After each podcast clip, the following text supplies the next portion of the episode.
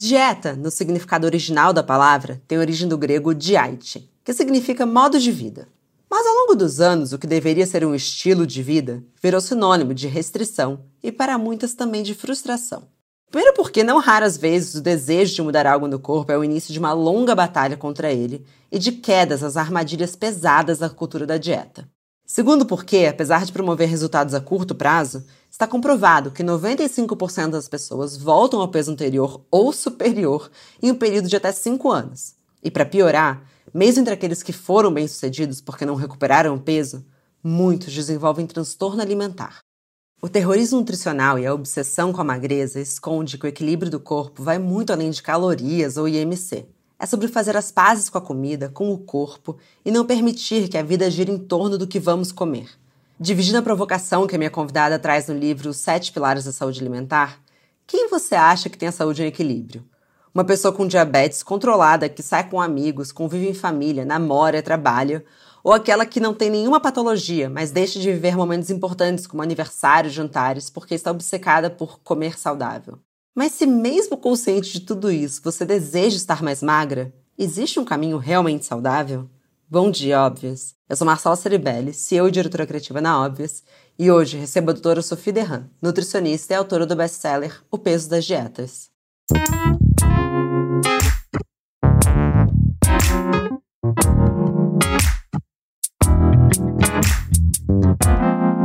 Bom dia, óbvias. Bom dia, Sofia, ou até um bonjour, se eu posso me arriscar por aqui.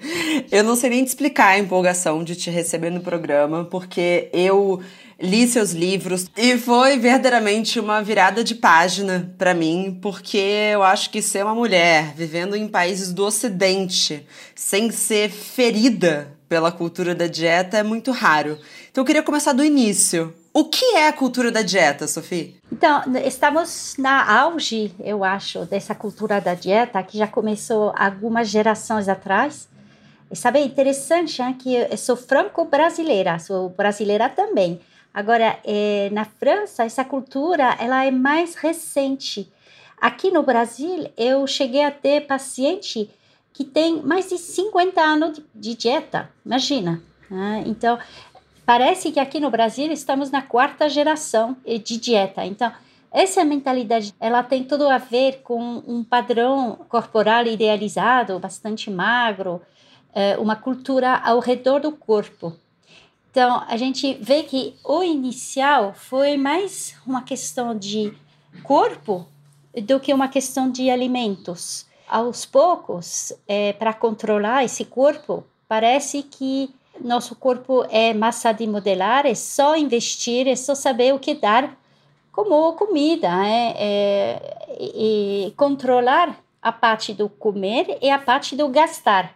Então, comer menos, gastar mais. É, é aquele famoso fechar a boca e malhar.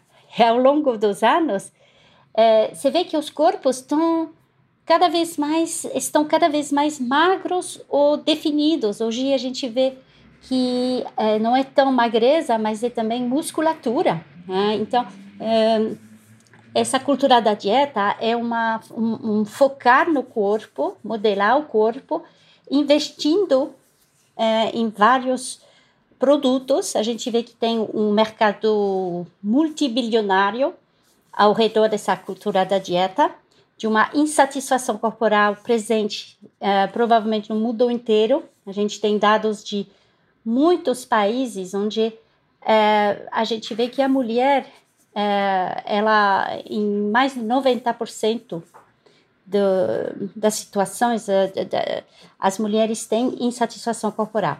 E a gente vê uma coisa também é, recente, hein, desses uns 15 anos para cá, é que está afetando os homens também. Então, isso é preocupante, porque com essa epidemia de obesidade que todo mundo está querendo matar, ao mesmo tempo tem uma epidemia de transtorno alimentar, uma epidemia de mal-estar com a comida.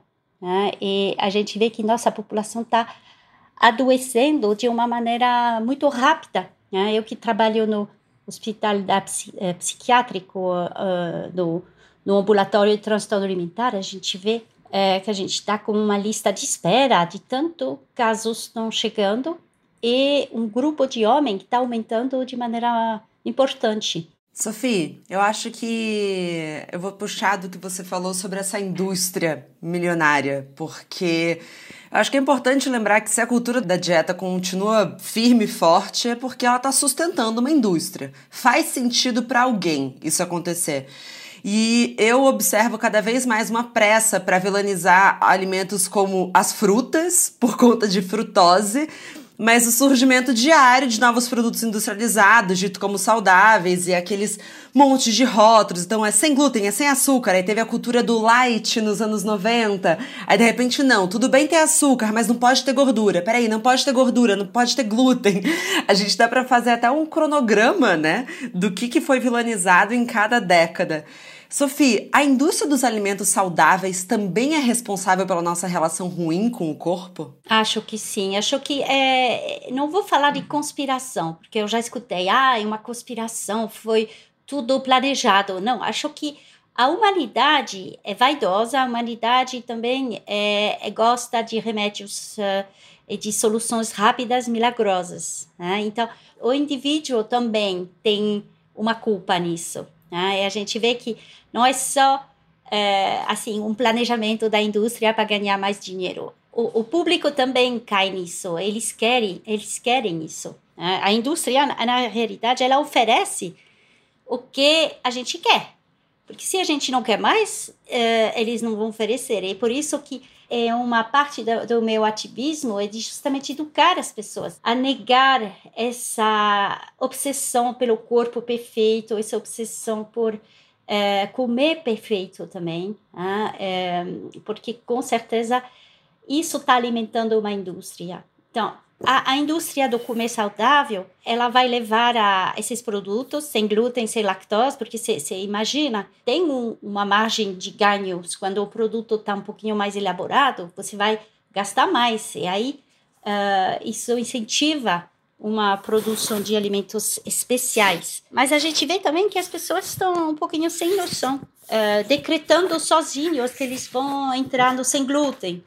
Então aí, quando você sem apoio de um profissional, uh, decidindo sozinho, por exemplo, de ficar sem glúten, muitas vezes a pessoa está muito perdida no começo, porque o que é glúten? Não sei, doutora Sofia, mas eu cortei pão, cortei biscoito, cortei pizza e agora estou comprando só pacote que está escrito sem glúten. E você vê que isso é preocupante, porque a pessoa está tão desesperada, tão perdida, que ela esquece que nosso arroz, feijão com uma carne sem glúten. Sim, comer comida de verdade. A gente está buscando, eu acho que tem aquele fator assim, as pessoas querem ser emagrecidas, né? E a solução é tão mais acessível do que esses produtos? É, acho que saber, é, Marcela, o que é interessante é que uh, nós, como humanidade, como seres humanos, perdemos a confiança no nosso corpo. Acho que isso é, é o mais grave.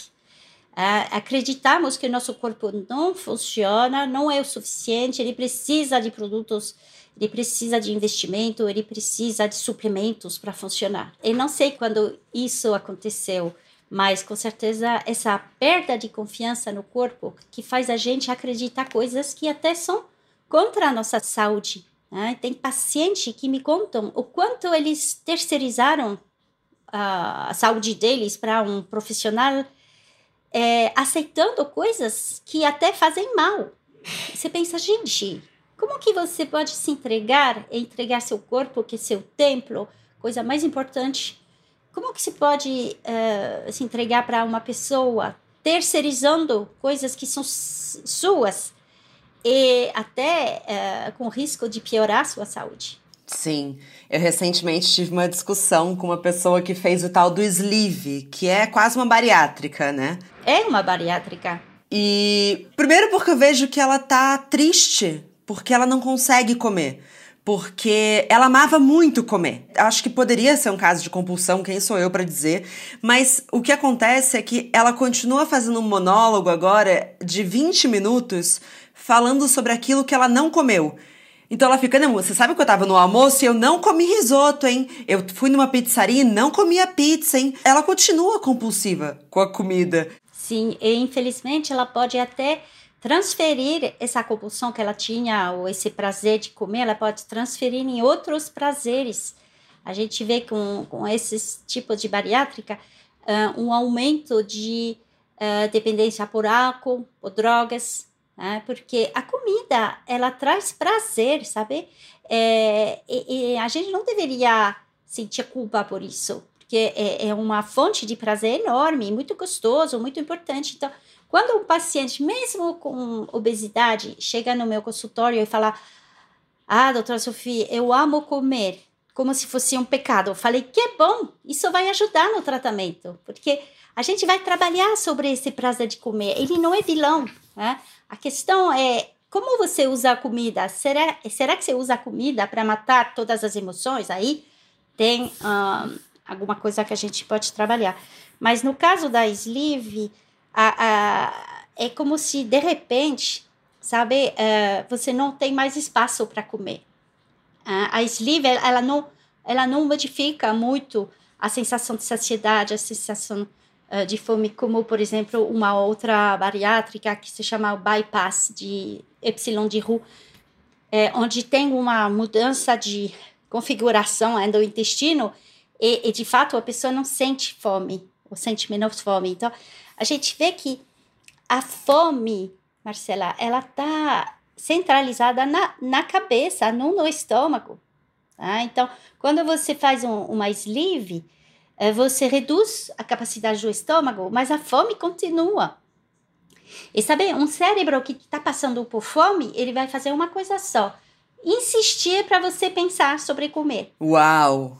Explica muita coisa. E, e por isso que é um sofrimento. Ah, coitada, eu tô com muita dor, porque, sabe, muitas vezes essas pessoas que fazem essas bariátricas, é, elas têm um comportamento alterado frente à comida eu cheguei a falar: não adianta reduzir o estômago se não mudar o comportamento, porque o comportamento vai continuar, só que não tem mais espaço. E a crueldade, vamos dizer, do, do sistema atual, né, da, da cirurgia, é que o que essa, pessoa vai escutar?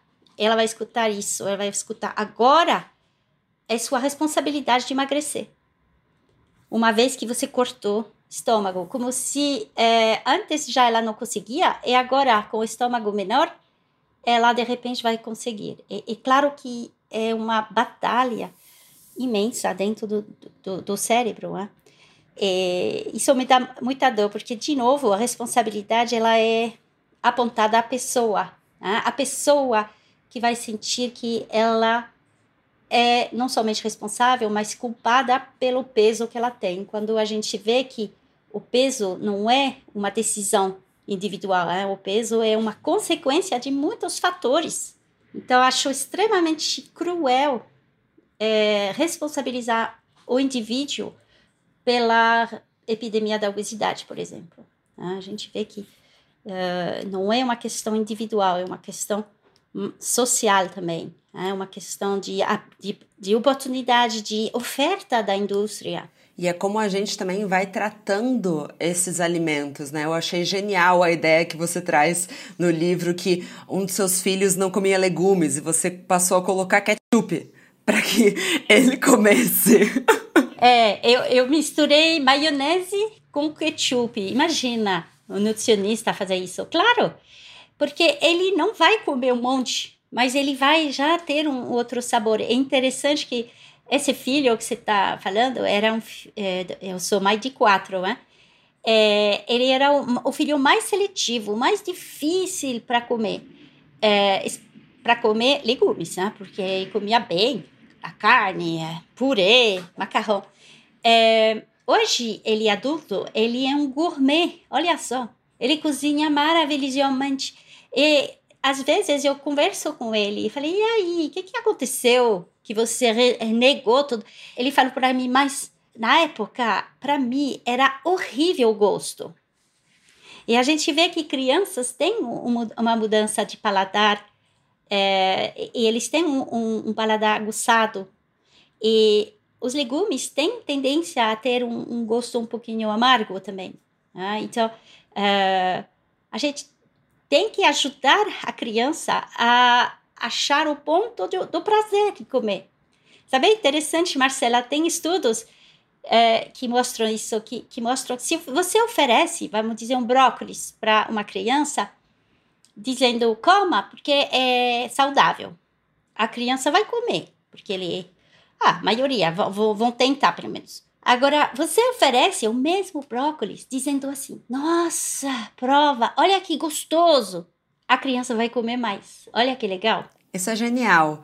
Aqui em casa a gente tem dois exemplos é, bem extremos, porque, enfim, eu sou casada, eu fui a criança da chicória, então minha mãe fala que eu fui a pessoa, inclusive meu pai é nutrólogo, é, e eu sempre comi muitos legumes, e enfim, isso para mim foi muito natural. Mas o meu marido, ele era aquela criança que não comia nada. E quando eu contei a história do ketchup, ele falou: Poxa, talvez isso tivesse mudado a minha história. Porque ele foi aquele assim: você só vai sair da mesa quando acabar de comer esse brócolis. E aí eu penso nessa questão do comportamento, porque como é que você vai associar prazer a algo que é uma obrigação, algo que é um castigo? É, e tem muito a ver, né? Parece muitas vezes que as pessoas tratam como castigo o comer saudável, o fazer exercício. Como que a gente muda essa relação da obrigação e prazer? É, eu acho que a primeira coisa é entender que não deveria ser duas coisas distintas. É, eu sempre falo, a, a nutrição atual, ela separa a, o saudável do prazer. É? Você tem que escolher o saudável ou prazeroso, ou seja, tudo que é gostoso é prazeroso, mas não é saudável. Agora, tudo que é saudável não é tão prazeroso. Olha a, a, a complicação. Quando, na realidade, para, ao meu ver, o que é saudável, na verdade, é um comer saudável, ou seja, o seu, a sua relação com a comida. Né? E você pode ter um comer super saudável com é, bolo de chocolate. Né? Não é o, o problema, o vilão não é o bolo, é, é seu, a sua relação com o bolo. Então, uh, parar de dicotomizar os alimentos entre bom e ruim. Acho que isso uh, seria um primeiro passo. E você vê, uh, isso vem da mentalidade de dieta, dessa mentalidade que a gente falou no começo. Né? É quando a gente começou a falar que tem alimentos bons, alimentos ruins. Né? Então, uma parte do meu trabalho é justamente falar de tirar essa dicotomia, entender que depende do contexto. Por exemplo, se você me perguntar, ah, Sophie, o que é mais saudável? Uma alface ou um bolo de chocolate?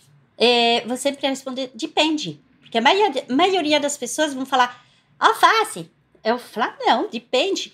Se você tiver no aniversário né, e tem lá um bolo de chocolate, pedir uma alface nessa nesse momento é totalmente doente, entende? Então, é, a gente não deveria colocar as, o saudável no alimento, mas sim no padrão alimentar. Né? Então, entender que ketchup na maionese, um pouquinho de ketchup, se você olhar os ingredientes do ketchup, não é de se assustar. Né? É, é também é, tem açúcar, ok, mas tem tomate, tem ingrediente é, a quantidade que a criança vai comer na, naquele é, pedaço de cenoura é tão pouco, gente. Né? É, é, Para que demonizar o tempo todo o que é gostoso? Né? Não estou dizendo que eu estou é, amando o ketchup, mas dá um toque que vai mudar totalmente a aceitação da criança. Ainda mais para uma criança, né? Mas isso que você está trazendo, eu acho genial o, na parte do livro que você fala sobre ortorexia também. Porque esse nosso entendimento do que é ser saudável tem muito a ver com essas ocasiões, mas também, será que é saudável pensar o tempo todo em comida? O quanto que é saudável? Eu sempre pergunto assim para as mulheres ao meu redor. Quando foi o último dia que você passou 24 horas sem pensar em emagrecer ou se aqueles alimentos iam te fazer engordar? Você acha que a ortorexia talvez seja uma das doenças que a gente deveria estar mais preocupada? Aí, aliás, pode falar o que é também para a gente apresentar? É, é isso que eu queria falar. É, vamos dizer que a ortorexia é uma doença, mas até agora não foi colocada no diagnóstico, no manual de diagnóstico das, dos transtornos alimentares, mas eu acredito que no próximo vai entrar, porque a gente está vendo muitos casos. Na verdade, é uma uh, situação onde a pessoa adoece pela obsessão por comer saudável. Ou seja, ela está tão obcecada por comer saudável que ela fica doente. E, e por isso a gente tem que começar pelo começo. O que é saúde? O que é saúde, Marcela? Tem uma definição da Organização Mundial da Saúde é, que fala o seguinte: uh, a saúde é um estado de bem-estar físico, mental e social, e não necessariamente a ausência de doença. Ah, então é interessante ver, por exemplo, uma pessoa é, que tem diabetes, ela pode ter uma vida bem saudável se ela controla o nível da glicemia, ela está funcionando, trabalhando, tendo uma família, amigos, ela é muito mais saudável do que essa pessoa ortorexica, é, é, que vem do ortorexi, comer perfeito, comer direito que não tem diabetes, não tem doença, mas está tão obcecada por comer perfeito que ela não vai sair da casa, ela só vai comer a comida que ela mesmo comprou, que ela mesmo cozinhou. Ela tem ataque de taquicardia se eh, ela come fora da casa, porque ela está com medo de comer errado. Eh, essa pessoa, ela é muito mais doente do que a primeira que eu citei, você vê? Porque ela perdeu saúde mental, ela perdeu saúde social, não sai mais, porque quem sabe se a pizza lá tem tomate orgânico, prefere não sair. É. E ela vai perder saúde física, porque a, a gente vê que essa ortorexia aqui começa em gerar como um cuidado. A pessoa quer se cuidar. É, é, aos poucos ela começa a tirar. Ah, eu vou tirar ultraprocessado. Começar agora assim, porque achar que ultraprocessador é o vilão da vez. E aí começar sem glúten, sem lactose, começar a entrar naquele up, picotando, tirando e acaba reduzindo muito o espectro do comer e, e começando a sentir mal por isso. Na verdade, quem vai ser o primeiro para perceber não vai ser a pessoa ela mesma, porque ela se acha hiperpotente. Superior até, né? Superior, ela vai dar muita palpite para os outros, tipo, você não, não tem força de vontade, eu controlo tudo. E geralmente são, são os familiares que começam a buscar ajuda, porque eles falam, não, é, é, não aguento mais, é insuportável, mas também eu vejo, ele não sai mais, ele cortou com os amigos. A pessoa vai demorar para perceber. Né? Eu tenho vários casos no meu consultório, eu posso dizer para você, Marcela, é nutricionista, médicos, uh, profissionais de saúde entrando nessa dificuldade. E olha que dificuldade pedir para outro profissional ajudar. Me ajuda, porque eu não, não consigo mais lidar com essa questão do comer saudável. Então, eu preciso, nesse caso, desconstruir as crenças. Né? E, e como falei do bolo de chocolate, o problema não é o bolo, é sua relação com o bolo. Pode comer um bolo de chocolate. Olha só, o que, que tem num bolo de chocolate? Especialmente o, o caseiro. Vai ter chocolate, açúcar, ovo, farinha, manteiga. Na minha casa a gente coloca manteiga no bolo de chocolate. Outras casas vai ser óleo, não tanto faz. E você vê, são ingredientes hum, frescos, naturais, pouco processados e você faz uma preparação um bolo gostoso, onde tem vários grupos alimentares. A gente não deveria demonizar tanto também a, a pizza. E você vê que a nutrição atual, ela demoniza tudo o que é bom. Então, comer uma pizza hoje leva a culpa. E você pensa, mas por quê? O que, que a pizza tem de tão ruim? Na verdade, é, coitada da pizza, ela, ela, ela tá saudável, é, é, um, é uma refeição interessante. Tem a massa, tem o queijo, tem o tomate. Essa referência do alimento, uh, o alimento ruim, alimento não permitido, faz que a gente comece a ter uma relação complicada. Uh, e, e decidir evitar para sempre a pizza você está cortando toda uma parte do bem-estar social, porque aqui no Brasil a gente tem pizzas fantásticas, não é? é são as melhores que eu comi da vida. É, agora, de repente você decide não comer mais pizza porque pizza é do mal, aí você corta o quê? Você corta prazer, você corta vida social, é, e você acaba adoecendo por uma causa que é, não, não é adequada, porque uma pizza de vez em quando, comida em paz, junto com amigos, uma coisa fantástica para o corpo e para a alma também.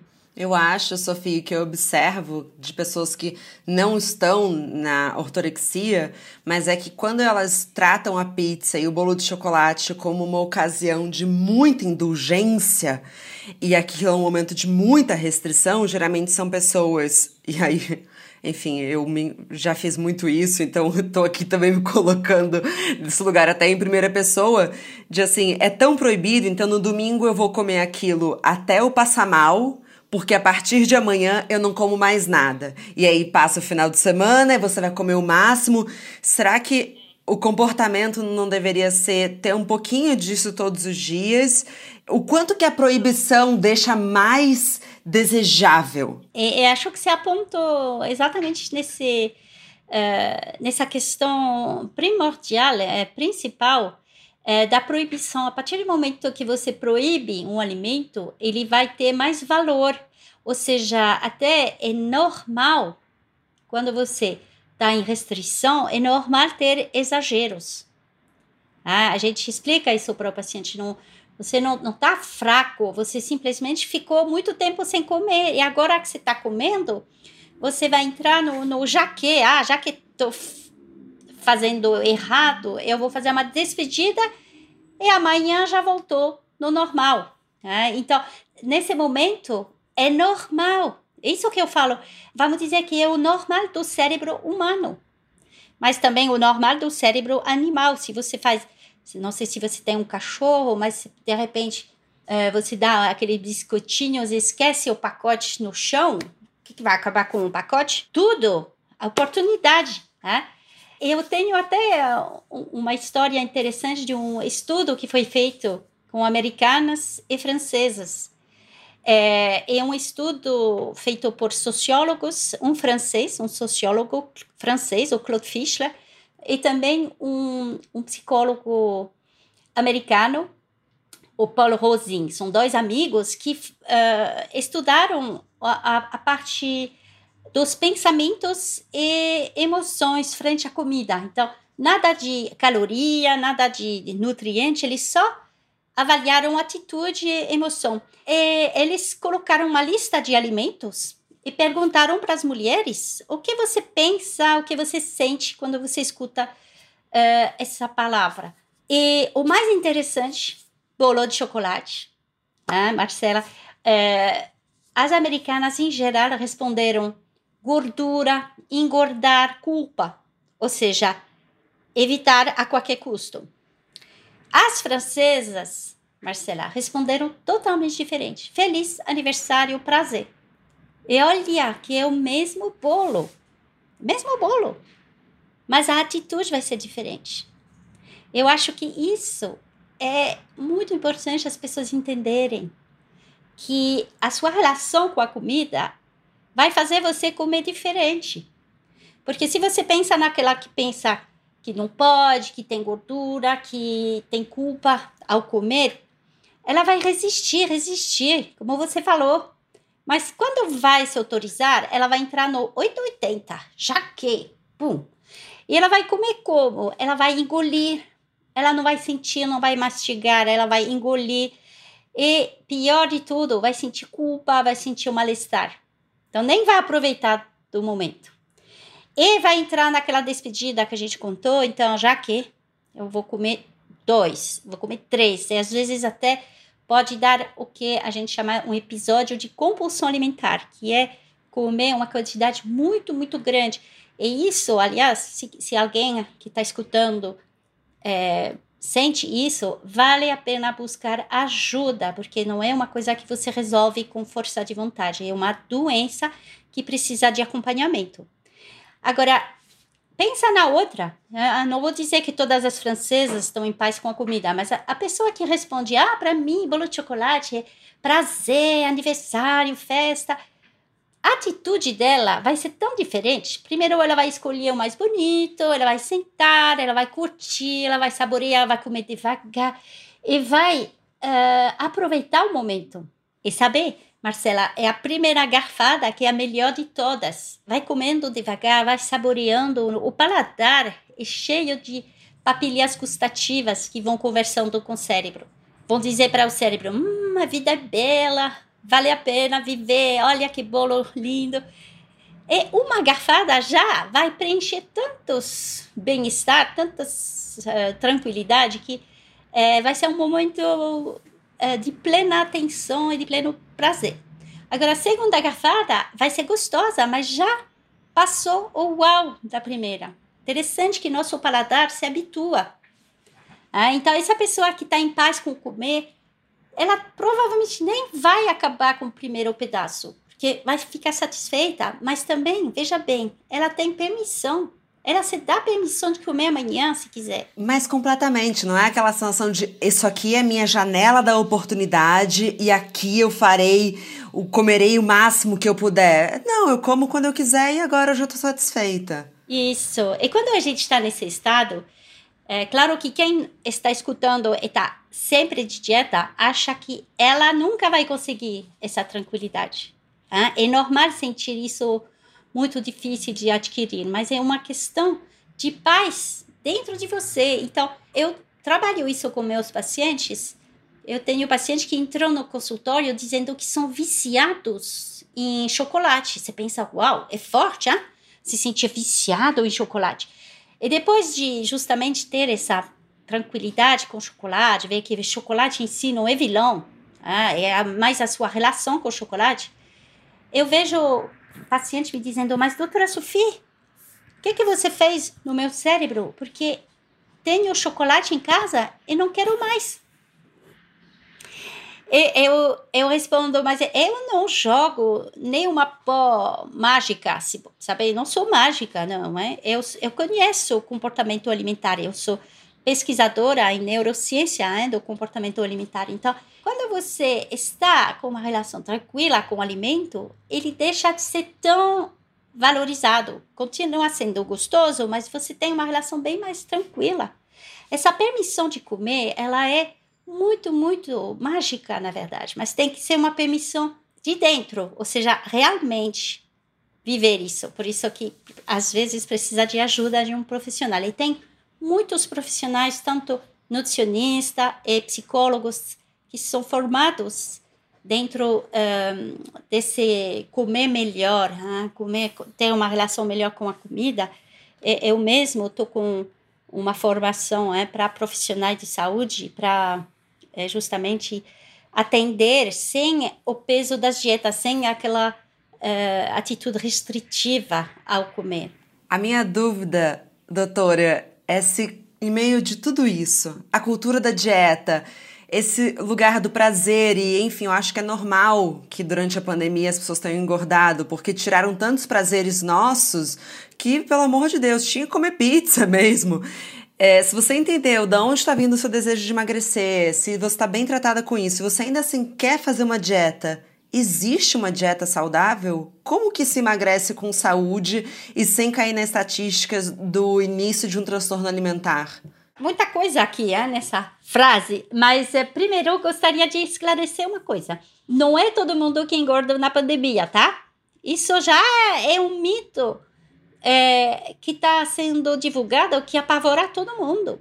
Né? Quando você acredita que por ser confinado você vai engordar, é, tem prova provavelmente você vai engordar mesmo, de tanto medo de engordar você vai ter.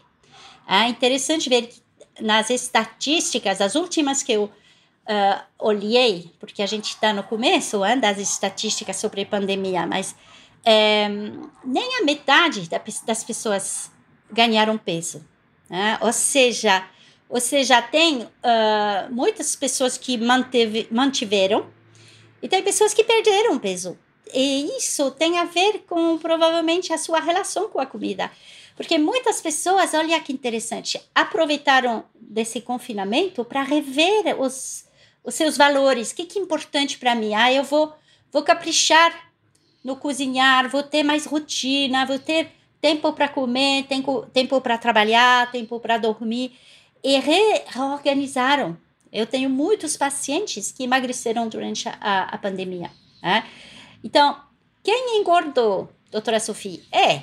Agora, uh, o perfil de, de, das pessoas que realmente ganharam peso tem, dentro desses 50%, uh, uma grande parte engordaram um quilo, dois quilos, nada de, assim, assustador.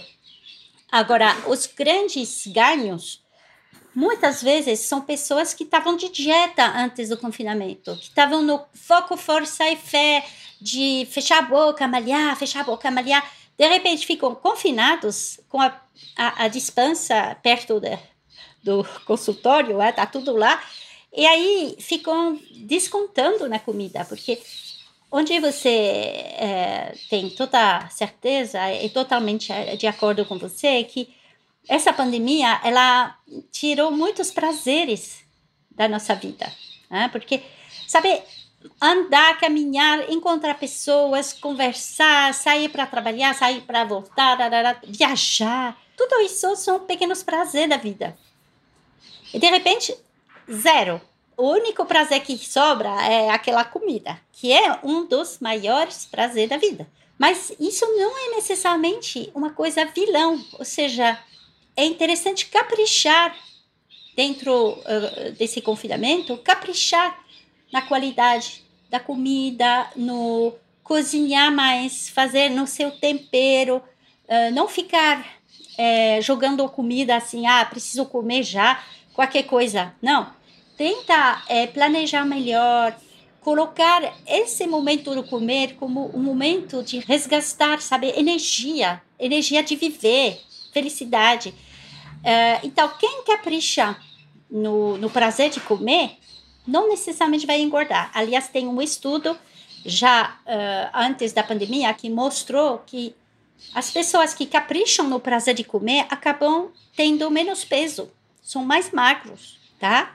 Agora, é por isso, a pandemia mudou muita coisa, mas não é necessariamente no ruim, porque tem coisas que você pode aproveitar dessa pandemia, né? Tem menos tempo perdido no transporte, porque tem pessoas que tinham até uma hora e meia, duas horas ou mais, olha aqui só, por dia de transporte. Não estou falando das pessoas que continuam é, dentro do transporte, mas muitas pessoas ficaram é, com mais tempo, na verdade. É o momento de rever o seu estilo de vida, ver que não é só a guerra contra a comida que, que a gente tem que fazer. Essa guerra contra a comida, ela vai te fazer perder saúde. Então, é fazer um resgate. Ver que a comida, ela é sua aliada. Mas com rotina, com momento para comer, não, não beliscando o tempo todo. E se tiver muito comer emocional, aquele comer de tô triste, vou comer, tô feliz, vou comer, tô cansado, vou comer, tédio, vou comer. Uh, vale a pena procurar ajuda para justamente diminuir esse comer emocional. O comer emocional tem a ver com o que eles estão chamando de fome hedônica? A fome hedônica é a parte do prazer de comer, justamente. Né? Essa fome hedônica, ela é dentro de nós e ela é normal, natural. A gente tem que respeitar. Agora, o comer emocional é uma fome onde você vai descontar todas as emoções na comida. Então, é, é importante ver que o ser humano ele tem o, o, ato de comer é um ato fisiológico. Então, tem o, a fome fisiológica, que é aquela fome do estômago, né? aquela fome do estômago que ronca, ou da dor de cabeça de tanta fome você tem. Essa é a fome da célula. Mas tem também é, é importante ver que o ato de comer é também psicológico. A gente não pode escapar da nossa memória do prazer de comer, justamente. E a fome hedônica, ela é um circuito do apetite, onde é, vai ficar gravado a memória do que está gostoso. Né? E, naturalmente, uh, a gente vai procurar prazer em comer. Né? Então, aquelas dietas que negam o prazer de comer, elas não são sustentáveis. O prazer de comer faz parte de um comer saudável. É importante resgatar isso. Agora, é, quando a gente faz muitas dietas, muita restrição, quando a comida vira uma batalha, a gente vê que aumenta o comer emocional, ou seja, é, é como se o cérebro vai pensar, em primeiro lugar, a comida proibida para aliviar as dores, as dores do estresse, da ansiedade, da emoção. E aí começa um problema. Você come por outras razões do que fome, do que vontade. Você come porque está com tédio, você come porque está cansado. E nesse momento, concorda comigo, Marcela, que não é brócolis que você vai procurar. Brócolis ou cenoura. Sempre alimentos que você tenta evitar né? Os alimentos supostamente ruins, aqueles ultraprocessados, aqueles pizzas, pão com manteiga, sorvete, chocolate. E o problema é que você está comendo por outros motivos do que fome. Então você acaba dando para seu corpo um monte de energia que ele não estava pedindo. E aí a gente vê que hoje esse comer emocional, né, ele não é necessariamente vilão se ele, uh, vamos dizer, faz parte do, do seu estilo de vida, se você uh, come de maneira consciente, de acordo com você, vou, vou, comer um bolo de chocolate, vou sentar, vou fazer um ritual, vou aproveitar. Um, agora, quando vira a única válvula de escape uh, para suas emoções, aí começa um problema. Você acaba comendo muito mais do que o corpo precisa e com alimentos extremamente calóricos. Também traz energia, mas de uma forma de açúcar, gordura. É, e aí pode ocasionar um ganho de peso. A gente vê que hoje um dos é, fatores de ganho de peso é justamente comer é, sem fome, que pode ser comer por obrigação, por exemplo, a, a, tal da dica que eu não concordo. Comer de três em três horas. É, exatamente, comer de três em três horas. Gente, se você faz um bom café da manhã, você não vai ter fome depois de três horas. Se obrigar a comer no momento que você não está com fome, pode fazer você desregular sua relação com a fome e a saciedade. Nossa, mas Sofia, é tão difícil porque é, eu vim de uma jornada que, assim, eu tava lá nas nutricionistas de quando eu tinha, sei lá, 13, 14 anos, que acho que foi a primeira vez que eu fui numa nutricionista, que falavam que era para comer de 3 em 3 horas. E aí eu peguei também a geração das que, tinham, que me falaram que eu precisava fazer jejum de 16 horas. É muito difícil você voltar a escutar a sua fome, porque uma hora te vetam de comer, outra hora te obrigam a comer. E você vê, uh, você está apontando aquela, vamos dizer, a coisa central, na verdade, dentro de tudo isso, e você se reconectar com você. Eu acho muito complicado o como a nutrição, em geral, se colocou de dono do corpo das pessoas. Né? E quando, na realidade, quem é dono de você é você. Ah, então, esse, essa terceirização colocando o profissional de saúde como comandante do seu corpo, ele não é nada saudável. O profissional de saúde, ele é um aliado a seu corpo, mas não comandante. Ou seja, quem é o chefe do corpo? Você. Então, dentro do, do método que eu desenvolvi, é que estou ensinando para profissionais de saúde, é justamente isso que eu estou treinando os profissionais a sair daquele papel de comandante, daquele profissional que sabe melhor do que todo mundo tem que comer de três em três horas. Gente, nosso corpo não é um robô, tá? Então, de jeito nenhum funcionamos de três em três horas. Tá? E depende do que você comeu antes, do que você vai comer depois, do seu estado de uh, emoção, de fadiga. E, então, é importante, acho que, Marcela, dentro do que você passou, e você é uma vítima dessa mentalidade de dieta, né? É entender que você tem tudo dentro de você para dar certo. É só resgatar, reconectar. E se, se ficar muito difícil, busca ajuda de um profissional, porque em algumas sessões você já retoma o volante do, do seu barco, né? porque é, é, é isso é a, a, coisa maravilha. Eu sou muito fã do corpo humano, é? do corpo em geral, da vida em geral. O seu corpo, ele tem tudo para dar certo. É, é confiar que ele sabe. Agora, é interessante você perceber que você se desconectou. A questão não é, ah, a partir de agora vou escutar só eu, mas você não sabe mais sentir. Então, fazer esse, essa reconexão com uma ajuda pode te dar algumas ferramentas para reencontrar esse caminho. Mas uh, quando o paciente uh, eu dou alta, ou às vezes são eles que se dão alta, dizendo, doutora Sofia, acho que estou bem, não preciso mais de você. Para mim é uma felicidade imensa. Né? Eu não sou de fidelizar paciente, é o contrário, eu sou de ajudar o paciente a não precisar de mim.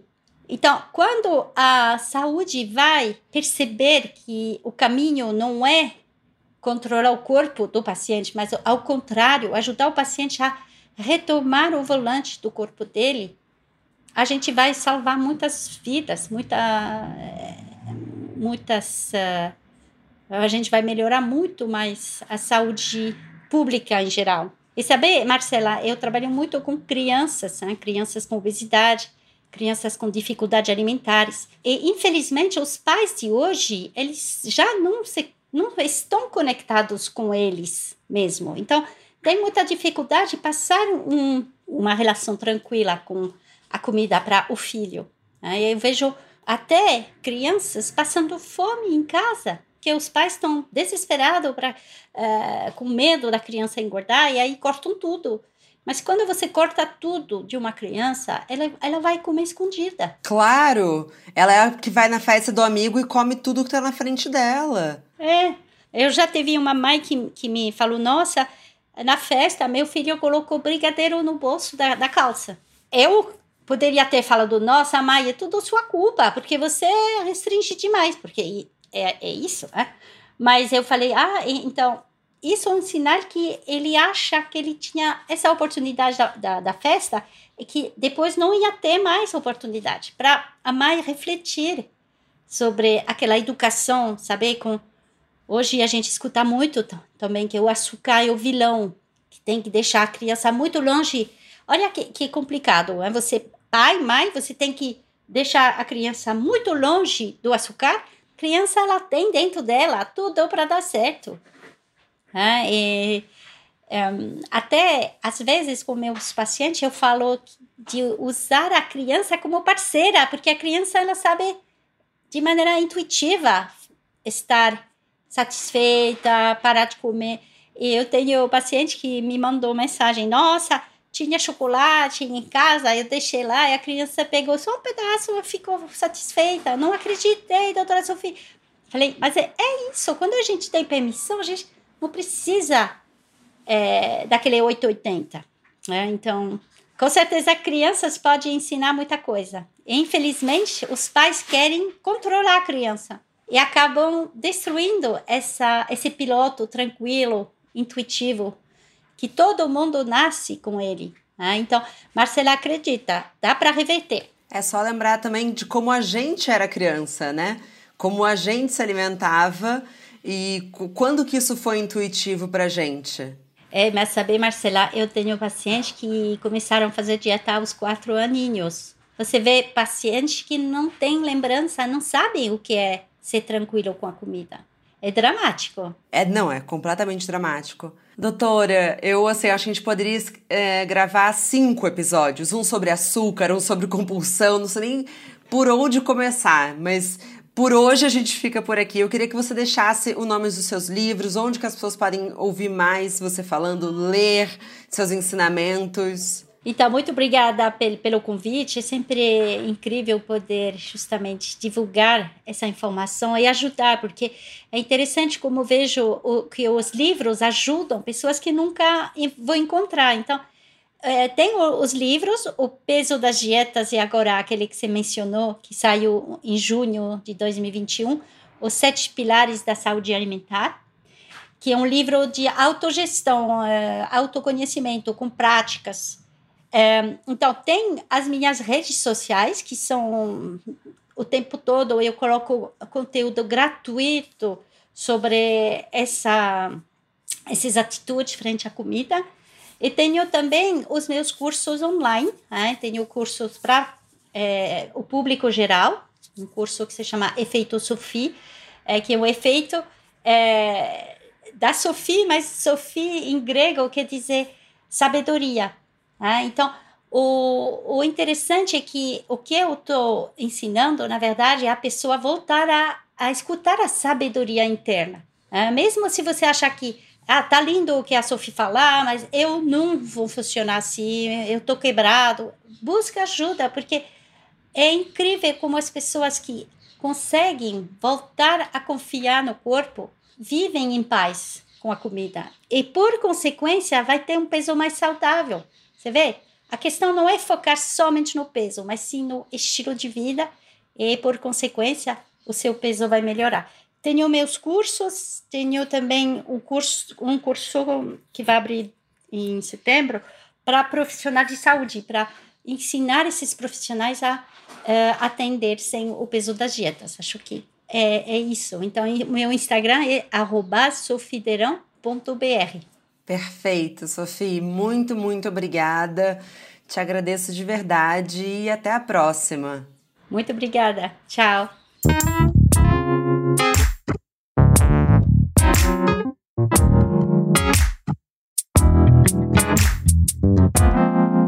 Muito obrigada também a você que nos escutou até aqui. Mas a nossa conversa não tem fim. Continuamos semanalmente na nossa newsletter, que você pode se inscrever no www.obvious.cc, no Instagram, arroba e com comentários e sugestões sempre com carinho, no bomdia.obvious.cc. Bom dia, Óbvias!